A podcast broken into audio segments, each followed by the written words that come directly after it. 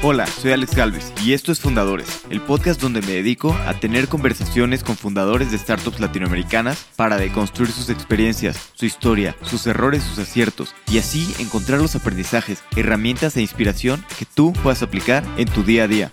Bienvenido. Estimados fundadores, hoy estoy con Adriana Tortajada, Managing Partner de 1200 VC, o 1200 como a mí me gusta más, un fondo de fondos mexicano que invierte en fondos y también en startups en directo. Adriana creó el primer fondo del gobierno mexicano para invertir en proyectos con base científica desde CONACIT. Luego fue parte del equipo que empezó el Instituto Nacional del Emprendedor, o sea el INADEM, en México. Platicamos de los retos de construir una industria nueva y de usar dinero público, que lleva muchas responsabilidades y también muchas limitaciones. Luego platicamos del modelo de fondo de fondos, cómo funciona, qué ventajas tiene y cómo 1200 es de los primeros fondos de fondos que están surgiendo en la región. Espero que disfrute esta plática tanto como yo. Adriana, bienvenida a Fundadores. Un honor tenerte en el podcast. El honor es todo mío, querido Alex. Una gran fan, así que es un honor estar contigo el día de hoy. Gracias. Tú fuiste, pues, has estado, bueno, fuiste pionera en la creación de muchas cosas en Venture Capital y llevas ya, ya años, ¿no? Construyendo en, en Latinoamérica pero me gustaría entender un poquito pues, de este primer fondo de Conacid eh, Nafinsa, que fue pues, ya hace bastantes años, en 2003, pero un poquito, platícanos de cómo era en ese momento, pues, qué existía, qué no existía y cómo se acabó formando este fondo. Es buenísimo, me encanta que dices hace bastantes años, porque me hace sentir un poquito, ¿no? Vieja, pero no es cierto, los veteranos fuimos pioneros en este tema. Y la verdad que fue muy interesante. Yo venía de mi maestría, yo estuve involucrada en el tema de desarrollo de políticas públicas, de hecho estudié finanzas, me veía más en Wall Street, ya sabes, yo quería el tema más frívolo del mundo financiero y descubrí en mis prácticas profesionales la parte de desarrollo económico, políticas públicas, desarrollo sustentable. Y así es como llego a administrar el primer fondo en México con recursos públicos para invertir en innovación de base científica y tecnológica mexicana que quisiera desarrollar proyectos, startups y que quisiera escalar y solucionar grandes problemas y además que levantara capital privado en su primera ronda de un millón de dólares. Entonces el vehículo invertía hasta 700 mil dólares y teníamos que buscar al menos 300 mil del sector privado.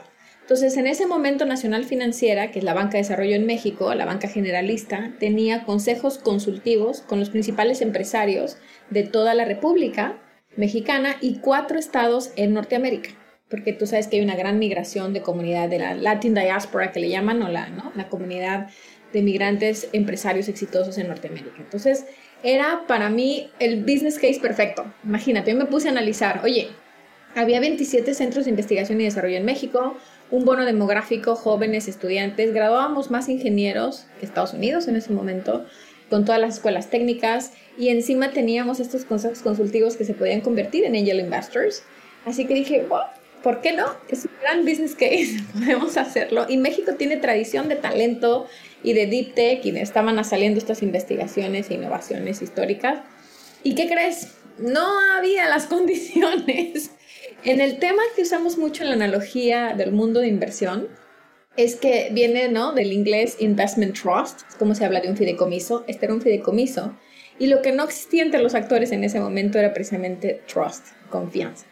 Entonces aprendimos muchísimo que no hablaban el mismo idioma, que no porque parezca ser una buena idea, no porque parezca ver las condiciones, el resto de actores están listos para trabajar en equipo, para colaborar, para compartir y para co-crear y construir negocios basados en innovación. Las innovaciones en las economías emergentes, escalarlas es muy complejo porque la cadena de proveeduría a veces no está completamente construida. Entonces, es todo un tema que aprendimos al andar, pero eso, Alex, dio vida a lo que hoy es la industria de capital emprendedor, no solo en México, sino en la región. ¿Qué quiere decir esto que dijiste que la cadena a veces no está construida? Te cuento una historia súper interesante, o, o varias, te puedo contar miles pero, por ejemplo, los primeros vehículos de cambaseo o de reparto híbridos se hicieron por ahí del 2004-2005 en México. Era una empresa que se llamaba Beicero, con un ingeniero, con un montón de infraestructura. Empezaron a construir ¿no? prototipos, las prestaciones eran impresionantes. Cuando quisieron escalar esos 25 prototipos, que by the way nos compró un gran corporativo mexicano y tuvo la paciencia de tolerar que los 25 fueron diferentes, Cuando tú empiezas a construir ya una cadena de, ¿no? De producir en línea, de autopartes, todo lo que tiene que llegar, todo lo que tiene ciertas certificaciones, cuando no lo haces a base industrial, cuando lo vas haciendo de baja escala, no llega todo ¿no? Al mismo tiempo, no te dan los mismos lotes, no tienes esa fuerza de compra para poder tener tu cadena de suministros completamente articulada. Y por eso es tan complicado industrializar una innovación que tenga estabilidad en la producción, en el producto, que el producto final sea siempre igual, ¿no? Es todo el tema de industria. Es complejo cuando eres una startup que compra pues primeras cosas para probar, no compras a gran escala, que tienes proveedores internacionales. Hoy Obviamente estamos viviendo todo un boom de nearshoring y cadenas de logísticas y productividad, pero estamos hablando a principios de los 2000 donde eso era aún más complejo e inclusive el tema de talento. Se movió la planta a Aguascalientes porque estaban otras plantas de grandes ¿no? armadoras ahí y aún así el equipo se empezó a tener que contratar gente de, del centro del país, de Ciudad de México, de tal, Tlaxcala, ¿no? Guanajuato. Entonces al final, como hay muchas hipótesis que se tienen que probar, para poder estabilizar un producto y que todos sean igualitos, igualitos. Y ahí fue donde a veces, como dicen en el pueblo, ¿no? La puerca torció el rabo. Ahí no, no pudimos este, industrializarlo y es muy capital intensive. Entraron inclusive fondos internacionales a esa transacción, fondos de deuda, o sea, fue muy sofisticado el tema. Pero el tema es el estar just in time y cumplir con las entregas y los plazos y, la industrialización fue muy compleja de crear los primeros. Oye, imagínate lo que hubiera sido el boom de que México le aportara al mundo los primeros camiones de canvaseo híbridos. Y te puedo contar mil historias como esa, como de los aviones no tripulados, hoy los famosos drones, como el primer corazón artificial que nos ganó después China la competencia, o como el primer ¿no? vehículo deportivo hecho en México, que después este, en un programa en UK lo llamaron el coche dirty, pero fue todo un boom, ¿sabes? Había un montón de tecnología muy sofisticada para crear nuevas industrias en México y el tema era justo tener todo esto articulado, que hoy la fotografía se ve muy distinta. Sí, sí, claro, o ha avanzado bastante, pero como dices, ¿no? Ahí siempre ha habido mucho talento y mucho talento científico, ¿no? Pero tal vez traducir un buen invento a producción y demás, eso es muy complicado, ¿no? Sí, Sí, el otro día hablaba con unos amigos de ciertos laboratorios y hablábamos de unas gotas oftalmológicas que te quitaban, ¿no? Estagnatismo, miopía eh, y, mm, y, vista cansada, con ciertas gotas, con ciertos lentes de contacto rígidos y demás. Pero pasó que era un súper, ¿no? Proyecto y va que se nos muere el doctor fundador, ¿no? ¿Sabes? Y ni todos los especialistas del mundo lograron, porque además era un momento muy interesante en el cambio de paradigmas en la industria oftalmológica y todos no lograron estabilizar el producto. Entonces, algunos sí les funcionaba y algunos no. Y ahí se necesita el emprendedor. el emprendedor, pues ya no lo teníamos. Entonces, o sea, pasan cosas, ¿no? En el mundo de emprendimiento, cuando estás en temas que eventualmente pueden ocasionar alguna disrupción en la industria o en el mercado, necesitas mucho del equipo fundador por, por el tiempo. Hasta que lo industrializas y bueno, ya puede haber otra serie de especialistas en el equipo. Claro. Y pasando a otra eh, parte de tu carrera un poco más adelante, que me encantaría conocer mucho más a profundidad de cuando se creó el INADEM y toda esta parte, me encantaría saber, bueno, primero, pues, cómo fue que, se decidió empezar el INADEM, cómo fue esta historia, y después, pues, qué aprendizajes pudiste trasladar ahí de, pues, de la experiencia que ya llevaban en, este fondo de, de CONACYT. Es un gran punto de conexión, Alex, porque justo lo que les comentaba de este fondo Emprendedores CONACYT Nothing es que empezamos a articular, ¿no? Un ecosistema. Empezamos a hacer que los diferentes actores se hablaran entre sí, empezar a ser un poco traductores de cómo medía el éxito cada uno, qué necesidades tenía, dónde abonaba un esquema de grants, recursos no reembolsables, y dónde abonaba un tema de financiación pura y dura, un, un, equity, ¿no? Un capital, un socio, donde abonaba un tema de deuda, donde no hacíamos, ¿no? Overlapping, donde no nos cruzábamos en el tema de apoyos porque además el entender el sector público es complejo. Y el ser una, bueno, un intraemprendedor dentro de una organización siempre es complejo. Entonces a nosotros, yo retaba muchísimo a mis equipos de trabajo, decían, es que no se puede porque la norma dice yo, vamos a encontrar como si se puede.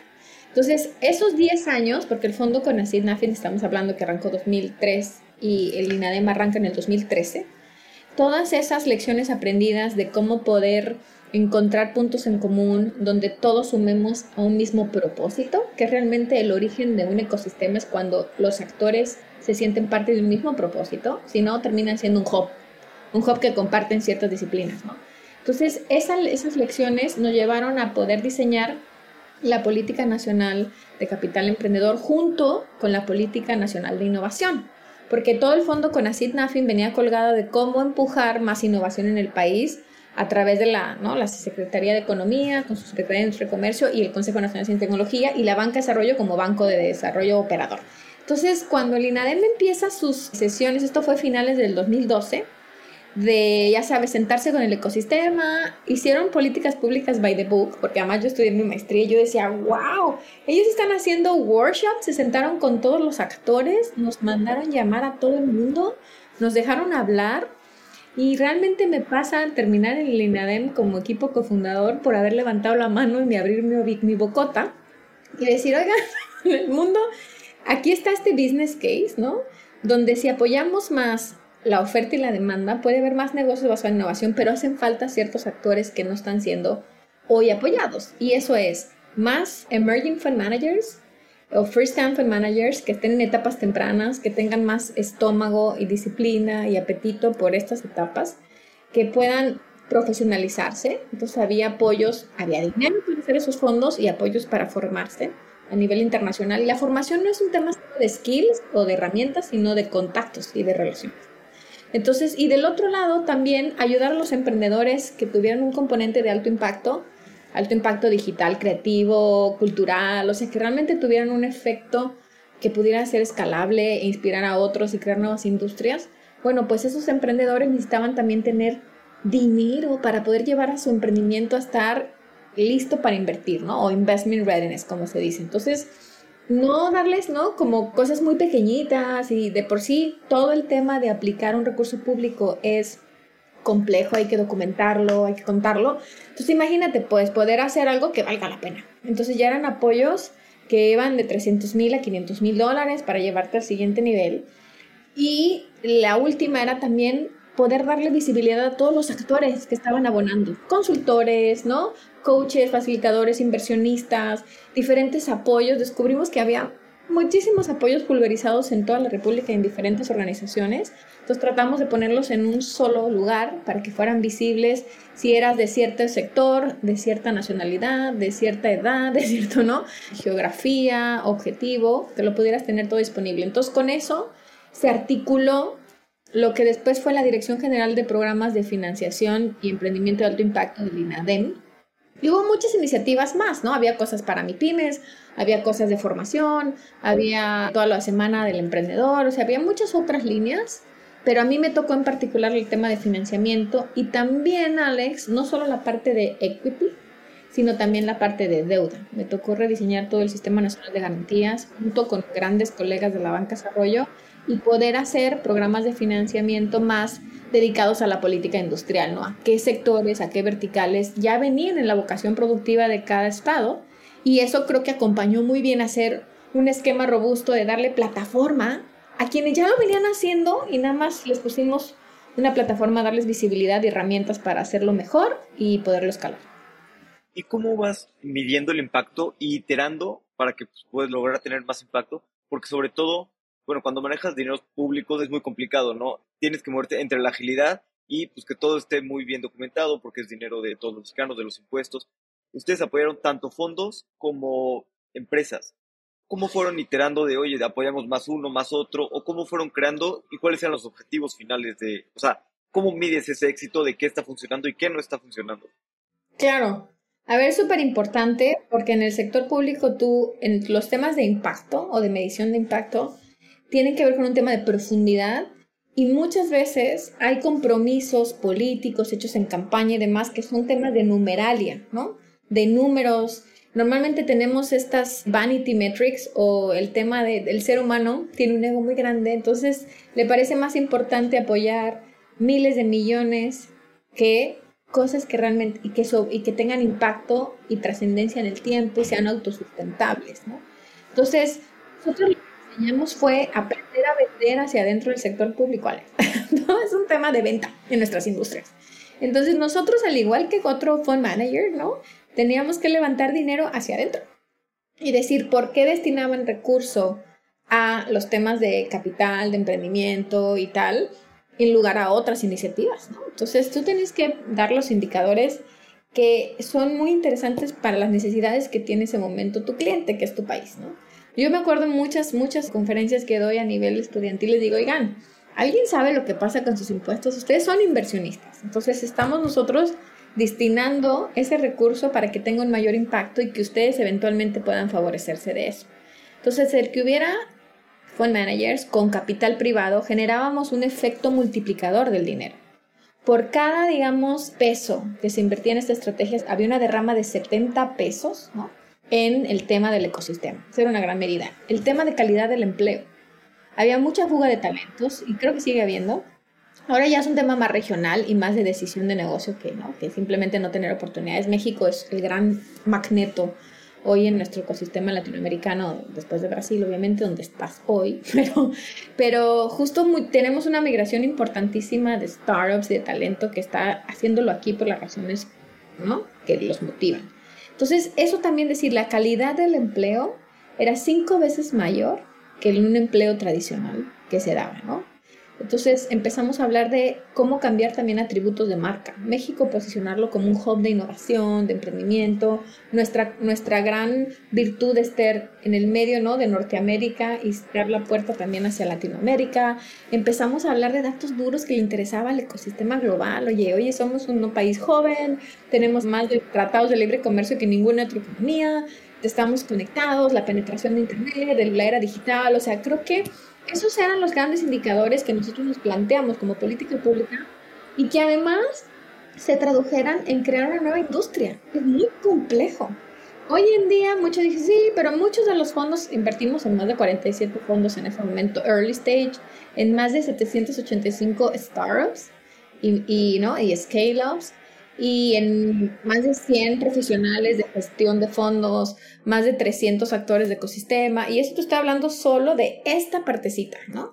Ahora imagínate todo lo demás que se creó en las otras unidades de INADEM. El objetivo era eventualmente en una intervención, Alex, de política pública, es un tema temporal. No se espera que estén por siempre. Entonces nosotros sabíamos que entre 5 a 10 años se iban a ver los resultados. Y hoy creo que se están viendo de crear una industria, de que los que sobrevivan, pues es porque, ¿no? Tuvieron ciertos resultados y los que no se reinventen. Al final creo que todos somos activos que nos reinventamos y nos vamos recolocando y agregando valor. Y ese era el gran objetivo del Instituto Nacional del Emprendedor. Creo que se logró. Sí, de acuerdo. Creo que se logró bien. Y hablabas de los que sobrevivan y los que no sobrevivan, ¿no? Que eso también se ha hablado mucho, ¿no? Existe alrededor de un poquito menos de 50 fund managers. Ahorita que lo ves ya con, pues, con bastantes, algunos años después, poquito ¿Cómo ves eso, no? Justo lo que... No debe sentir vieja, eso de bastante. sí, no, por eso dije que algunos, algunos. Porque eso también es difícil, ¿no? A veces medir el impacto no es tan inmediato y luego ves los fondos, pues uno sobrevive, pero muchos mueren, ¿no? Pero a pesar de que mueren, pues eso siguen teniendo un impacto positivo, ¿no? Porque invierten en empresas, eh, talento, van creando emprendedores. ¿Cómo ves ahorita que, pues, que ya han pasado este, algunos años? Pues la decisión de haber invertido en estos números de fondos y qué crees que tal vez hubieran hecho distinto o, todo igual? Fíjate, a ver, es un tema que aunque hablamos de años, ¿no? Estamos hablando de dos décadas. Para una industria sigue siendo algo muy joven. Sigue siendo, ¿no? Algo, si hablamos de que en Estados Unidos tiene 70 años estos temas o, ¿no? En otras economías.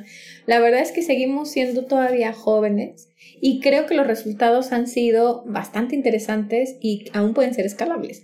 Porque ahora sí se ve quién lo hizo con las motivaciones correctas, con los aliados correctos y quién lo estaba haciendo just for fun, ¿no? Como un tema de, bueno, pues hay recursos disponibles, me voy a poner a intentar hacer esto.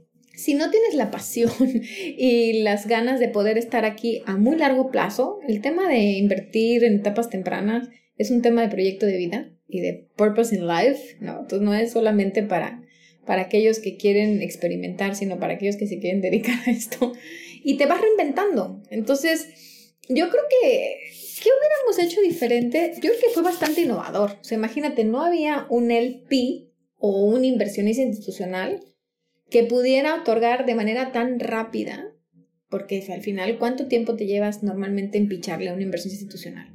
Entre 18 y 24 meses. Y aquí se apoyaron casi 50 managers en tres años. Entonces fue un récord. Entonces la dinámica a lo mejor pudo haber sido mejor, más, ¿no? Se confiaba muchísimo en el ciudadano, Alex, y de repente yo me llevé ciertas sorpresas de que pusimos las cosas, pues, by the book. Y si no lo ponías ahí en blanco y negro, te doy un caso que a mí me da mucha risa, tasa de retorno simple o preferente. Y yo, ¿what? Pero ¿en qué momento es simple, no? No somos si así no se mide en la industria, ¿no? Entonces, en fin, esas cosas que había huequitos que eran muy ágiles el ecosistema para encontrarle la vuelta, también es un tema de formación cívica, de que tú vas a aplicar por algo, vas a decir la verdad y vas a demostrar que lo hiciste y si fue mal, fenómeno, es parte de la industria y tú te conviertes en otra cosa, ¿no? Entonces, para mí fue muy interesante entender la naturaleza humana en, estos temas porque siempre hay una cantidad de creatividades y la idea de hacer mucho, ¿no? Paperwork o papeleo, pues es porque tienes que demostrar siempre, si se lo diste a Alex Galvez, porque no se lo diste a Adriana Tortajada. Entonces tiene que haber mucha evidencia de que, ah, mira, pues Alex está más conectado, él es un serial entrepreneur, tiene tal, tiene tal conexión, y Adriana en este momento no lo había hecho, ¿no? Entonces, pues tenías más probabilidades tú con ciertas evidencias de lograrlo que alguien que no había estado en esa industria antes. Entonces, por decirte unos ejemplos muy simples y que nuestra audiencia pueda captar lo complejo que es la gestión pública, pero yo siempre veo muchas analogías con el mundo corporativo y con el mundo privado. O sea, tú tampoco puedes tomar decisiones sin elementos, sin datos, ¿no? Sin contexto, sin un advisory board o un, consejo. Entonces, todas esas cosas las llevábamos al mundo gubernamental y éramos los raritos, éramos los raritos, pero los que creo que nos echamos la responsabilidad de poder cambiar en el momento que nos tocó, todo en esta vida es por etapas y ciclos, e hicimos lo que más pudimos en la etapa que nos tocó. Colaboramos muchísimo, nos fuimos a traernos el Startup Nation Summit, por primera vez México trajo eventos globales, trajimos 65 países hablando de startups y decían, wow, o sea, te puedo decir, Alex, que 70% de estos países jamás habían venido a México y decían, uh, es como la, el secreto mejor guardado del ecosistema de startups en el mundo. México, México conectado, ¿no? Con esta región, con este talento, con esta infraestructura, no lo podían creer. Entonces le cambiamos el rostro al país y a la región. Sí, sí, totalmente. Y creo que además es muy difícil, ¿no? Empezar una industria desde cero y aquí lograron pues ayudar bastante y que empezara como a girar la bolita, ¿no? Y que ahorita pues ya sea algo que pueda seguir, ¿no? La industria por, por sí misma. Ahora cada actor se reinventó, ¿no? Y lo hace por sí solo. Creo que necesita, podría haber más ayuda, pero creo que hoy todos tomamos la responsabilidad del rol que nos toca jugar en la cancha y llevarlo hasta sus últimas consecuencias. Totalmente. Y luego de aquí estuviste en Fondo de Fondos, ¿no? Que también, pues creo que fue el primer fondo de fondos en, en México. Entiendo que es privado, pero tiene algo de dinero público y que también, bueno, es muy interesante, ¿no? Porque justo estamos hablando antes de empezar la entrevista que hay muy pocos inversionistas institucionales en México, ¿no? Y pues un fondo pequeño, un fondo de 5 millones, 10 millones, pues pueden levantar de, de personas normales, ¿no? Pero ya un fondo de 50, 100 millones y demás, pues necesitas otro tamaño de tickets que es muy complicado si no hay este tipo de, pues de fondos, fondos de fondos o dinero institucional. ¿Cómo fue tu paso por fondo de fondos que también se quisieron pues, un gran trabajo, ¿no? Invirtiendo en, en, bastantes fund managers. Sí, mira, el tema de fondo de fondos, me regreso un poquito nada más de historia. Realmente es una decisión de los cuatro bancos de desarrollo en el país por una cooperación que tienen, ¿no? Con el IIC del Banco Mundial que era en ese momento la Corporación de Inversión de Capital, y había, todo el mundo tenía sus corporaciones en ese tiempo. Te estoy hablando del 2014 al 2016, por ahí nace, ¿no? La, no, 2000, miento, 2006, Alex. Me estoy yendo muy, muy lejos. Sí, en el 2006 se hace la decisión de los cuatro bancos de desarrollo ¿no? De Bancomex, que es el Banco Import-Export, del Banco de Infraestructura, Banobras, del Banco Agroindustrial FOSIR y obviamente de la banca generalista que es Nacional Financiera. Y todos dicen, oye, hemos venido invirtiendo desde los 80 en capital, en empresas y demás, es momento de profesionalizarlo e institucionalizarlo. Entonces, hacen esta decisión, hacen una cartera legada y un commitment de 250 millones de dólares. Y así nace la Corporación Mexicana de Inversiones de Capital. Entonces, obviamente nace, pues con todas estas partes de crear, como dices tú, una infraestructura de una inversión institucional que pudiera apoyar a los managers, tanto locales como internacionales, que estuvieran haciendo capital privado, private equity. Con esa misión nace y de generar un tema de retorno y bla, bla, bla. O sea, siempre fue con hacer un equipo privado, crear un consejo totalmente independientes y donde la banca se favoreciera de toda la expertise del sector privado y lo hiciera a través de managers que sabían hacerlo mejor, que tenían mejores relaciones, que tenían toda esta infraestructura y conocimiento de crear esta industria a nivel global y que lo estaban haciendo desde México para la región. El 70% de las inversiones eran regionales. Entonces, te cuento esta historia porque cuando estamos hablando de los inicios de INADEM y tal, el brazo de Venture Capital de fondo de fondos en realidad nace en el 2011 ¿no? Después de que yo estaba haciendo mis pininos en este fondo con Acid Nothing que contamos desde el 2003 y empujando, ¿no? Al 2010, decimos, oye, todos mis amigos que habían tenido un evento de liquidez, serial entrepreneurs, me decían, oye, quiero meterme a Venture. Me dice Fer Fabre de Endeavor que debo de hacer un fondo de Venture. Me lo contaba el otro día Rogelio de los Santos, ¿no? De Dallas Capital. Y si yo no sabía ni qué era Venture, entonces voy a fondo de fondos y me decían, sí, pero ¿qué crees? No invertimos en First Time Funds, First Time Fund Managers ni tampoco en fondos tan chiquitos, ¿no? Es un poco lo que dices tú. Entonces yo decía, pero entonces ¿quién va a invertir en el portafolio de proyectos que yo estoy gestando en una etapa, ¿no? Presemilla, early stage. ¿Quién le va a seguir el siguiente eslabón? Porque de aquí a que lleguen a ser un tema de apetito para los fondos de private equity, pues va a llevar mucho tiempo. Y ahí empezamos a empujar y Felipe Vilá, que estaba como CEO de fondo de fondos, me dice, bueno Adriana, si quieres que yo haga un área de venture, me tienes que traer dinero y otro manager, porque yo no tengo esa expertise. Entonces lanzamos, ¿no? Un beauty contest. Yo desde el lado de política pública, banca, desarrollo, fui a levantar, ¿no? También con la subsecretaría de Industria y Comercio, con la Secretaría de Economía, con propio NAFIN, con algunos inversionistas privados. Y de ahí nace la unidad de Venture Capital de Fondo de Fondos en el 2011, con un equipo de co-managers que estaban entre, ya sabes, este, Nueva York y las montañas rocallosas en Nuevo México y ese equipo se vino a desarrollar esta industria con esta hipótesis. Y eso nace en el 2011, Mexico Ventures, cuando yo me mudé en ADEM, yo sabía que ellos ya existían y trabajábamos muy de la mano. Y en el 2013, que sale toda esta política pública de fonditos más early stage, por eso nacen más early stage, porque ya existía private equity, venture capital y faltaba la parte C. Y después me dicen, a los cuatro años, me dicen, ay Adriana, ya creaste un efecto sándwich. Y yo, ay, ¿por qué? Porque ayudaste a empujar, ¿no? Bueno, private equity existía, venture, y luego empezaste a empujar mucho más rápido, sí, y empezó a haber más fondos seed que venture. Entonces venture se quedó enano entre private equity y seed, ¿no? era como la rebanadita de jamón que nos daban en el lunch en la primaria. Entonces, mis amigos y todos los colegas me decían, tú ya le diste todo tu tiempo, ¿no? estaba hasta demeritada mi salud, de tan, fue tan intenso INADEM, todo lo que construimos, un equipazo por todo el mundo y por toda la región. Aparte empezamos a inspirar el movimiento en, ¿no? Latinoamérica, en Colombia, en Perú, en Chile, en Argentina, en Colombia. Entonces, pues ahí dije, bueno, creo que es mi momento de ahora.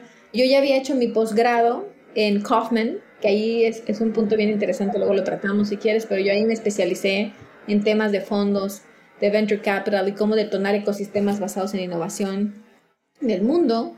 Y dije, bueno, hoy sí tengo todos los skills para operarlo. Y ahí me voy a Mexico Ventures y no solo apoyo ¿no? al equipo a hacer el fondo 2, que nace primero con un tamaño de 80 millones de dólares, crece a 100, sino también abrimos la primera unidad de inversión de impacto que se llama LATAM Impact Fund of Funds. Y repetimos la misma historia, Alex. O sea, volvimos a buscar un fund manager especialista en Impact Investment. Nuestro anchor investor ahí ya no fue el sector público, fue el sector privado. Fue Bimbo. O sea, fíjate cómo ya las cosas empiezan a concretarse donde el sector privado tiene confianza en lo que está pasando, tiene resultados, tiene retornos, los fondos de pensiones empiezan a entrar también. Y ahí se abre también el abrazo de impacto. Entonces, fondo de fondos ya tenía energía, ¿no? Private Equity, Venture, Mezzanine e Impact. Y ya de ser un portafolio que nace con un commitment de 250 millones de dólares y una cartera legada, hoy administran 2.5 billions en assets under management, donde el 50% es público y el 50% es privado. Súper bien. ¿Y cómo funciona, por ejemplo, ahí un fondo de fondos en específico en la parte de venture? Hablabas de que no pueden invertir first fund.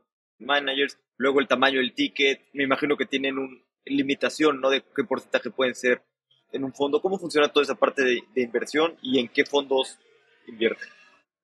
A ver, ese, ese justo era lo que hacía private equity, ¿no? Esas eran las reglas que tenían private equity. Pero en venture, venture e impacto sí nacen con el tema de invertir en funds first time managers. O sea, está en su ADN porque justo necesitas otros skills para estar en etapas más tempranas. Son diferentes animales, se cocinan diferente, se administran diferente y por lo tanto el talento que está involucrado en esas iniciativas es distinto. Entonces, realmente al contrario, una tesis de inversión en más etapas tempranas, lo que busca es eso, es buscar el manager o el fund manager, el gestor del fondo, qué ¿no? experiencia tiene, qué equipo tiene, si realmente es el más experto en esa vertical en la que está ¿no? sacando su tesis de inversión. Normalmente tienen una tesis muy específica, no son tan generalistas. Esta industria empezó muy generalista pero cada vez se ha ido, haciendo más vertical, más especialista. Entonces estás buscando a aquellos que ya tienen cicatrices, que tienen lecciones aprendidas y que son los que están mejor conectados en esa vertical, ya sea agroindustria, educación, robotics, o sea, tú, you name it, ¿no? PropTech, lo que sea, lo que estás buscando es que sean las personas que tienen mejores conexiones, más experiencia, que pueden ayudarte a traer los mejores deals, que no nos estemos todos, ¿no? peleando por los mismos y encareciendo las entradas, sino que estemos buscando un nuevo talento. Por eso estás en etapas tempranas. Quieres estar antes, ¿no? De que se vuelvan super hot. Y lo que construye una plataforma de fondo de fondos es eso, la oportunidad de buscar a esos fund managers, poder buscar el mejor talento que ellos pueden atraer y después abrir tu brazo de coinversiones en directo donde de ahí viene tu potencial de poder hacer una selección más de los outliers que vayan junto con las tendencias del mercado y las ventanas de oportunidad, pero que también de ahí vendrá tu retorno alfa, ¿no? El gran efecto multiplicador que estás esperando al hacer inversiones en etapas tempranas, porque unos evidentemente tienen una temporalidad y el proyecto en directo tiene otra. Entonces, cuando cruzas inversiones en fondos, en directas, realmente es el modelo de negocio detrás de un fondo de fondos. Y no están, hay muchísimas, ¿cómo decirte? Pues, este, creencias, ¿no? Y de que hacemos un double layer fee, que cobramos doble fees porque nosotros cobramos y luego cobran abajo los fondos. Es, hay muchos modelos de eficiencia en fees, inclusive se cobra mucho menos que el tradicional 220 que cobra un venture capital en directo. ¿No? Hay diferentes tarifas, se buscan diferentes carries, ¿no? Cómo se tienen. Y hay muchos modelos híbridos que te dan lo mejor de ambos mundos, pero sobre todo que el tema de plataforma ser inversionista institucional te ayuda a llegar más rápido a ese talento que estás buscando, ¿no? Emergente, porque buscas esos managers que ya lo están haciendo, que están a nivel de cancha, que están trabajando con los emprendedores y las emprendedoras y que con ellos puedes ayudar en el momento que nos empezamos a pelear todos por liquidez, que ya los vehículos no tienen suficiente músculo para seguir invirtiendo en esos mejores deals que construyeron en sus portafolios, cuando vienen los grandotes y te quieren ya sacar a todos los que empezaron y decir, espérate, espérate, yo solo quiero estar un poquito más en la película porque el retorno ahí viene. Entonces, en esos momentos que tú sabes cómo es nuestro modelo, en Venture y tú eres un inversionista también en etapas tempranas, pues ahí es donde tu músculo de invertir en directo, que lo abres a todos tus inversionistas, no solo a ti como vehículo, es súper importante. Entonces, es muy transparente, es muy colaborativo el tema de un fondo, porque los inversionistas tienen visibilidad sobre los managers, sobre sus portafolios, sobre las tendencias, pueden seguir haciendo follow-on investments con su propio recurso, además del recurso comprometido en el vehículo. Entonces te conviertes como en un one-stop shop, ¿no? Donde tienes aliados, experiencias, conexiones y por supuesto también capital para seguir creciendo. Sí, totalmente. Y un poquito algo que tocaste antes, que en INADEM mencionaste, ¿no? Que fue mucho trabajo, que estabas cansada, que estás, no, no dijiste eso, pero pues tal vez un poco quemada, tal vez no. Esto nos pasa a todos, ¿no? ¿Cómo encuentras de repente el balance en la vida, ¿no? Porque normalmente pues, cuando estás creando nuevas industrias, o bueno, en la industria del venture capital, pues también son industrias eh, muy cansadas, ¿no? Las startups son muy complicadas de hacer y si estás en una startup es como querer ganar una medalla de oro en las Olimpiadas, ¿no? Probablemente vas a tener que pues, trabajar muchas horas, poner mucho trabajo y pues normalmente es tipo de gente que está trabajando en las startups, pues está esperando que los fondos estén trabajando igual de duro, ¿no? Está en ayudarlos, en buscar las mejores empresas y demás. ¿Cómo has hecho para encontrar un poco de, pues, de balance en tu vida en esta parte entre trabajo y vida personal? Es un buen punto, Alex. Yo creo que socialmente no se nos permite decir que en algún momento te cansas, ¿no? Ahorita que la palabra, sí no lo dije, pero yo creo que lo intenté comunicar. Sí, y fíjate, nada más te voy a dar un dato, porque me encanta contar las anécdotas. Llegó un momento en que mi secretaria, que eso ya soy yo muy antiguo, ¿va? ya nadie tenemos secretaria, pero bueno, yo tenía en ese momento, este, me dice, oiga, licenciada, tiene que firmar esta nota porque tenemos hasta 330 viajes al año y pues usted ya lo superó, entonces para que podamos seguir viajando tiene que pedir esta autorización. Y en ese momento me cayó como un balde de agua fría, donde dije, yo cuando entré al INADEM, mi hijo estaba por cumplir dos años. Mi hijo nace en el febrero 2011, yo entro justo en, principios de febrero 2003. Y dije, y se la vivía en los pasillos, y nada, creció, creció trabajando conmigo, la ventaja es que lo sacaba del kinder guardería y luego estaba conmigo, bla, bla, bla. Era una etapa de su vida también eh, pero yo ahí me di cuenta que el día tiene, o sea, el año tiene 165 días. Y yo ya había superado mi cuota de 330 viajes. Entonces llegó un momento que descubres que el tema de estar a un alto nivel de responsabilidad de tu país y que tienes que estar con todos los gremios en las 32 entidades federativas, tratando de apoyar a todo el mundo porque se merecen eso, porque estás ahí para servir a la sociedad. Entonces es súper absorbente. Es súper absorbente porque además es una carrera contra el tiempo. Nosotros sabíamos que la responsabilidad que nos habían asignado iba a durar un plazo, ¿no? Cuando menos es sexenio, o cuando mucho más bien. Entonces ahí dije, bueno, yo ya lo que me comprometí a hacer, crear la política pública, conectarnos con los ecosistemas, ¿no? Inspirar a otros. Creamos también la nuevo reposicionamiento con Estados Unidos, que se llamó el Mexico US Entrepreneurship and Innovation Council, ¿no? El Consejo de Emprendimiento e Innovación con Estados Unidos y Canadá. Entonces dije, ok, yo me sentía muy satisfecha con lo que habíamos construido como equipo. Y ahí me di cuenta que era un momento de pensar más en mis otros roles, ¿no? Tenía roles como profesionales, pero también tenía rol como madre, como esposa, como vecina, como hija, como hermana, ¿no? como lectora, ¿no? O sea, o sea, con los clubes ya no tenía ningún hobby. Entonces, ya me había roto, ya me había fracturado un pie, me había reventado un quiste en el ovario, o sea, ya me habían pasado tantas cosas. Y esas cosas nunca las compartes, porque siempre tienes que estar estoico y nosotros al final nos olvidamos que no somos robots, somos humanos y que necesitamos de otros. Y yo creo que la transición que yo tomo hacia fondo de fondos y después me voy justo a un corporativo global, era ya para pensar un poco en mí, en mí con mis otros roles y decir, oye, hoy ya di justo hasta donde pude llegar en el sector público sin tenerme que meter a ningún partido, sino abonar como una especialista en el tema. Pude seguir estudiando, pude seguir profesionalizando. Hoy va mi parte de formación profesional más internacional, más con el sector privado, que esa siempre fue mi pasión. Desde que conozco el mundo de emprendimiento, creo que me elige a mí, no yo al mundo de emprendimiento e inversión. Y ahí es donde encuentro el balance de decir, ok, voy a siempre comprometerme con cosas que tengan un alto impacto, un gran propósito y que yo pueda ser ese agente conector y ese puente para que puedan todos cumplir su propósito, ¿no? Y si no, reinventarse. Al final, la vida es muy corta y siempre puedes tener la oportunidad de reinventarte porque todo hay una gran película que me encanta, es el Hotel Marigold, es una producción UK e India y el chico siente una frase fenomenal que es como mi mantra. Dice, al final todo saldrá bien y si todavía no ha salido bien es que no es el final. Así que eso se convirtió en mi mantra de vida, Alex. Sí, no, de acuerdo y, y como dice, siempre es importante también pues de repente darte tiempo, ¿no? Para ti, para estar con la familia, para descansar. Sí, para descansar. Y luego... Para crear. O sea, tienes, tienes que darte espacios para poder crear cosas. Y en eso tiene que ver también tu parte de ocio, de ocio y pensar y reflexionar y entonces poder crear. Y bueno, me gustaría ahora hablar un poquito más de, de 1200, de um, 1200, no sé si les guste más en español o en inglés. Sí que bueno, es un fondo de fondos y es totalmente privado y hay muy pocos ¿no? fondos de fondos en la región. Además, ustedes tienen, pues no solamente están invirtiendo en Latinoamérica, sino en, en todo el continente americano, ¿no? Sí, o sea, tienen una visión mucho más global. Pues me encantaría saber cómo nace 1200 y cuál es la visión que tienen.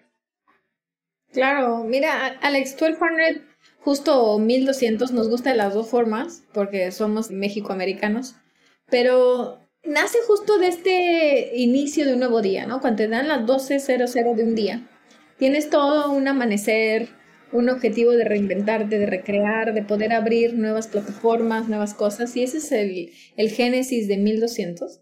Realmente fue súper interesante porque a mí me busca, ¿no? Eh, el third gene de un multi-billion family office que estaba tratando de hacer esta iniciativa adentro de su family office, sacarla, hacer ¿no? una nueva plataforma de inversión donde se pudiera capitalizar las oportunidades que hay en etapas tempranas y en las startups que están ya en su fase de escalamiento más serie A y serie B. Entonces, para la parte de, de emprendedor, de, digamos, fund managers, en early stage, en una vertical y que de ahí pudiéramos hacer esta selección para la parte de coinversión. Y si te fijas, es el modelo de negocios que les contaba hace un ratito cómo funciona un fondo de fondos. Pero a nosotros nos encanta llamar que 1200 es una plataforma.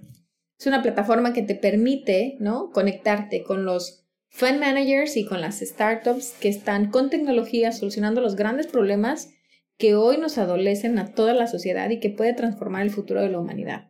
Entonces sí creemos en un componente tecnológico muy importante. Sabemos que estar expuestos a todo el continente nos permite tener cosas como más deep tech, ¿no? Y frontier technologies en Norteamérica. También está pulverizado en Latinoamérica. Pero buscar también cosas tech-based, tech-enablers en Latinoamérica. Entonces, esa es la tesis. El tamaño objetivo son 100 millones de dólares.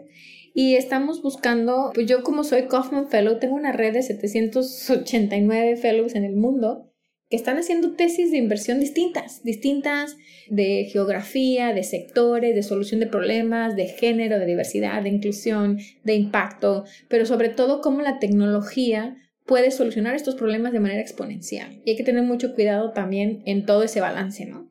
Cómo realmente produce un impacto positivo, social y sustentable con entrar en invertir en venture capital. Entonces ese es el génesis detrás. Mi socio Esteban es el que realmente tiene la voluntad y la persistencia de hacerlo y hacer una decisión dentro de su family office y buscarme. O yo a muchísimos dijeron, si quieres hacer un fondo así, tienes que ir a buscar a Adriana, que ya se la llevaron a España, pero tráetela de regreso. Y la verdad que entonces nos empezamos a conocerle. Todo esto salió en el mundo pandemia, ¿eh? en el mundo post pandemia, muy digital, muy virtual. Uno estaba en Nueva York, otro en Barcelona, otro en San Diego, yo entre México y 15 geografías, porque tenía ese rol de directora global de emprendimiento para Santander Universidades, y, mm, y otro mexicano. Entonces, la verdad es que somos un producto de las pasiones, las confianzas, las experiencias, un cúmulo de ¿no? más de 40 años de experiencia entre todos y que hoy estamos tratando de hacer una propuesta justo como tú dices. No hay más LPs institucionales. Hay fondos de pensiones o endowments o tal que tienen mucho capital que no pueden colocarlo en pequeñas dosis en las regiones ¿no? en las que estamos. Las regiones emergentes en el mundo han captado mucho más capital que luego ha podido hacer Latinoamérica y Latinoamérica tiene el potencial de conectarse también con Norteamérica, de venderse como un solo hemisferio. Entonces nosotros vemos ese potencial y el hecho de que seamos de diferentes regiones, de diferentes ¿no? edades, de diferentes backgrounds, nos hace que nuestra oferta de valor es muy rica porque lo que queremos es ofrecerle a todos nuestros inversionistas y a nuestros fund managers y a nuestras startups toda esta serie de systematic value creation con nuestras redes. Y con uno de nuestros advisors del MIT, estamos creando todo un, un tema de mapping y sistemas y naciendo digitales para que todos nos podamos conectar y generar valor. Al final, creemos muchísimo que la moneda de cambio en la industria de venture early stage es la colaboración. ¿Cómo podemos hacer más a través de estar más conectados. Y a veces se olvida en el mundo de inversión que tienes que tener muchísima transparencia y disciplina en reporting y en conectar, porque si no se te empieza a hacer todo un volumen y dices, híjole, ¿cómo se llamaba el que tenía esta iniciativa en Brasil y me presentó Alex el otro día que nos encontramos y termina siendo tu CRM, tu WhatsApp, ¿no? Entonces nosotros queremos, queremos llevarlo a un mundo más digital y que esa sea una de las grandes ofertas de valor de Alex al ecosistema Totalmente. Y uno de los retos grandes, yo imagino, pues, mencionabas que es un fondo que tiene un objetivo 100 millones, pues es levantar este tamaño de fondo y sobre todo, pues normalmente lo que necesitas son inversiones institucionales, pero los institucionales, para un fondo uno es muy difícil que entre, ¿no? Porque te decir, ah, perfecto, muy interesante, ¿cuál es tu track record? ¿En qué fondos has invertido antes? ¿No estás haciendo un fondo de fondos? ¿Cómo, pues, cómo hacen para resolver esta parte de, de hablar con los institucionales sin pues, tener todavía el track record de, pues, de un fondo de fondos o, o, cómo son estos retos? Claro, es, esa es una gran pregunta. De hecho, hace poquito justo moderé un panel en la conferencia de LAPCA en Nueva York, diciendo cómo, cómo puedes traer ¿no? tu trayectoria a una nueva aventura. Porque el track record al final es individual, aunque también es de la firma de inversión. Entonces es este, este tema que es un híbrido Obviamente la trayectoria que tenemos tanto José Miguel Cortés y yo de haber trabajado ya los dos en fondos de Mosmos, de haber hecho ¿no? una cantidad de transacciones y tener unos efectos de retornos muy interesantes, se vuelven complejos de sumarlos a una nueva plataforma porque son nuevos partners, socios. También mi socio Esteban tiene sus propias ¿no? Grandes exits y grandes retornos para su propio family office y también fue trabajo como investment banker y tal. Y también los otros dos socios han sido serial entrepreneurs y han tenido inversiones y tal. Es bien complejo, se puede comunicar, pero sobre todo es un tema de ofrecer, hacer una oferta de valor concreta y diferenciadora en el mundo de inversión. O sea, es para algún institucional es difícil no hacer todo el, ¿no? el palomeo en, las, en el checklist y el tema donde yo siempre les digo, ¿y cómo me analizas a mí con 20 años de experiencia y no me pones en el box de First Time Fund, ¿no? First Time Fund Manager? Porque no lo soy. Este sería mi cuarto vehículo eh, híbrido que lanzamos y justo con uno de los otros partners, ¿no? Entonces se quedan como, ay, sí es verdad, y aparte, ¿no? Me vas a dar justo las métricas de resultados que estoy buscando algunos lo que nos pasa más que están muy enfocados en solo Latinoamérica, ¿no? Y el Caribe, no quieren tener exposición a Norteamérica, pero los inversionistas privados precisamente están teniendo su, su wealthy, ¿no? O su dinero de Latinoamérica y quieren tener exposición a Norteamérica. Los de Norteamérica quieren tener exposición en Latinoamérica. Entonces es un tema de cómo alinear intereses cómo poder hacer una oferta de valor de verdad diferenciadora y cómo buscar, ¿no? El, tu pipeline y tus relaciones. Ese, ese, es creo que el gran atractivo. ¿A quién le vamos a invertir? ¿Quién nos va a llevar a estos resultados que estamos esperando? ¿Y quién tiene acceso al mejor talento? Que van a ser justo los que nos hagan volar la del parque, ¿no? Los que nos hagan justo los home runs o los grandes alpha return que estamos esperando. Entonces, sí es difícil, pero yo te puedo decir que la respuesta que hemos tenido ha sido súper favorable porque no hay fondos de fondos en la región. Entonces muchos inversionistas institucionales con grandes músculos me dicen es que, bueno, si te pongo a ti 30, me solucionas mi tema de que yo tengo que colocar cosas en la TAM, pero no puedo colocar de a 2 millones, de a 5 millones, me es demasiado cara esa operación. Pero prefiero confiar en ustedes como plataforma. Y en el primer, ¿no? Este, digamos, lanzamiento, estamos levantando recursos de muchos family offices en la región, de high net individuals y de nuestro club de Family Friends and Fans también. Créeme que tenemos uno, todos tenemos uno. Y para mí ha sido súper gratificante ver el reconocimiento de 20 años en la industria y de resultados. Y todo esto, ¿no? Yo creo que también hay good karma, ¿no? Hay cosas que si haces con las motivaciones correctas, si te mantienes con un, digamos, una trayectoria y con valores muy claros en los negocios, puedes también lanzar nuevas plataformas de inversión y la gente te ve con respeto, con reconocimiento y eso nos está pasando. Alex, para mí ha sido muy gratificante, digamos, volver después de que estuve casi cuatro años en el corporativo, ¿no? Global, en 15 diferentes geografías y hoy puedo decirte que después de haber estado en tantas economías desarrolladas, emergentes y demás, el tema para seguir apoyando nuevos emprendedores emergentes y fund managers emergentes o establecidos sigue siendo que tienes que tener este acceso al mejor talento, el tema de poder abrir mercado y el brazo de equity financiación en etapas tempranas. Esos son los tres grandes pain points en el mundo de emprendimiento en early stage y esa es la oferta de valor que estamos construyendo en 1200. Totalmente. ¿Y ustedes qué buscan en los fondos en los que invierten? Digo, además de retornos financieros, que pues eso, obviamente todos buscan eso, pero además de eso, ¿qué les gusta ver en, pues, en los fondos en los que invierten? Yo creo que, ¿sabes? Hay analogías muy interesantes con el, con qué nos gusta ver también las startups, ¿no? Es un tema de un equipo, un equipo multidisciplinario, diverso, complementario, ¿no? Es que tengan todas estas áreas de expertise que se necesitan para operar y sobre todo que sean apasionados por una vertical. buscamos que tengan este tema de buscar el impacto. No tienen que ser precisamente, ¿no? Fondos de impacto, sino que tengan muy claro que a través de lo que están haciendo, ¿no?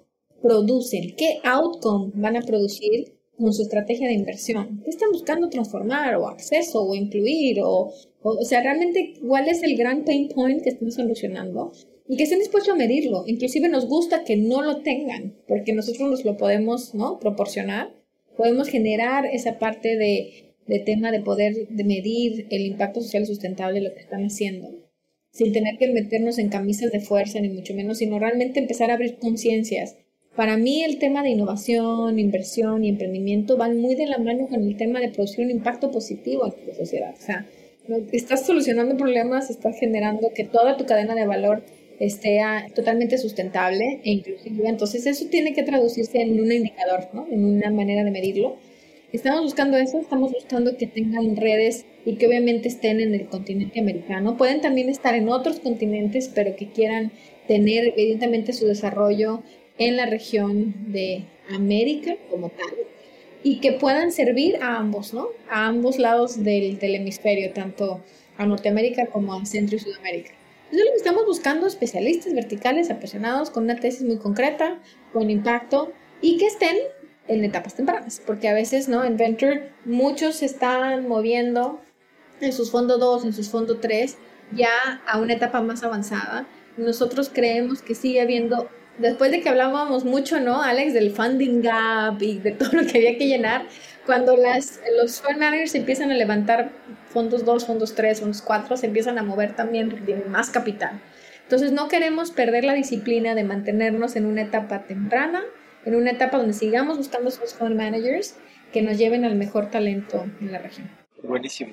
Sí, es muy cierto eso que dices, ¿no? Que los fondos a medida que crecen pues lo es difícil acomodar tanto capital y se empiezan a mover, ¿no? A series A, a series B y vuelve a haber este espacio en, en etapa temprana, ¿no? Que llegan otros nuevos fund managers a, a, cubrir ese espacio. Así es, así es, Alex. Muy bien, pues vamos a pasar a, la última parte, que es la serie de preguntas de reflexión. Las preguntas son cortas, las respuestas pueden ser cortas, largas, como tú quieras. Ok, vale. ¿Cuál es tu libro favorito o algún libro que te guste mucho recomendar? Fíjate que es, es un libro, te voy a decir yo creo que dos. Hay, me consumí la novela de Guillermo Arriaga de Extrañas, pero se me pareció loquísimo que narrara el principio, ¿no? De la medicina en el 1700 y este, todos los prejuicios que tiene la sociedad. Y yo creo que muchas de las cosas siguen siendo tan actuales. Pero ese se los dejo como cultura general, no se lo pierdan, porque te dan muchos elementos. Hay una parte donde habla analogía de, del ajedrez con el hombre y la mujer, cómo se mueve el rey en el tablero y cómo se mueve la reina. Y a mí me, obviamente, me hizo mucho eco, que nosotros tenemos, que, tenemos muchísimas más movilidades para arreglar nuestros resultados.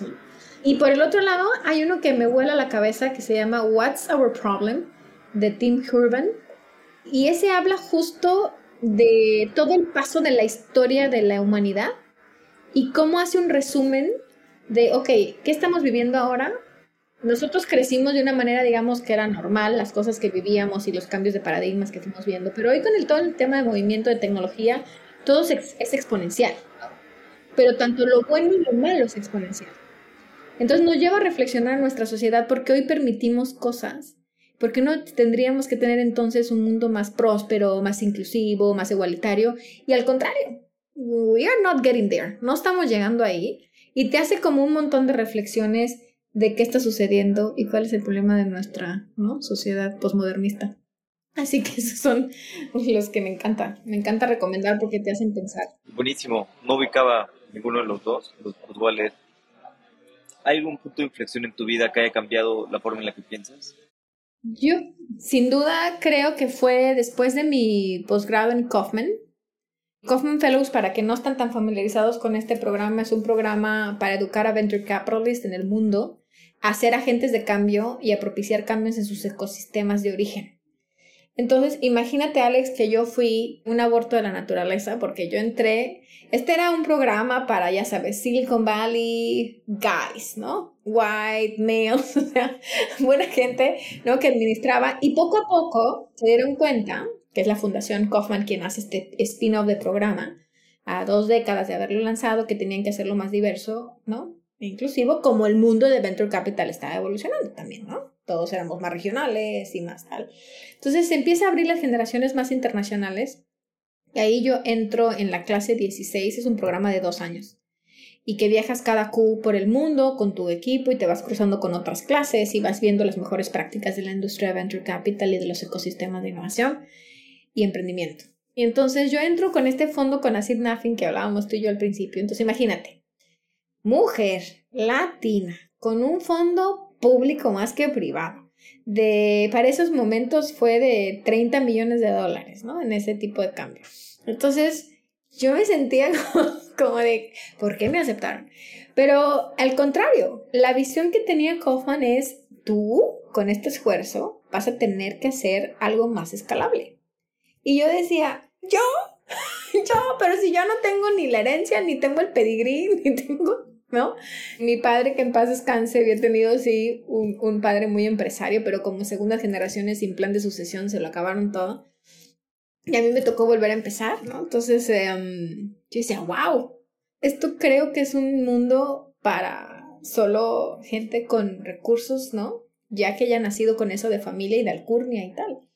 Y la verdad que ahí un punto de inflexión donde no es verdad.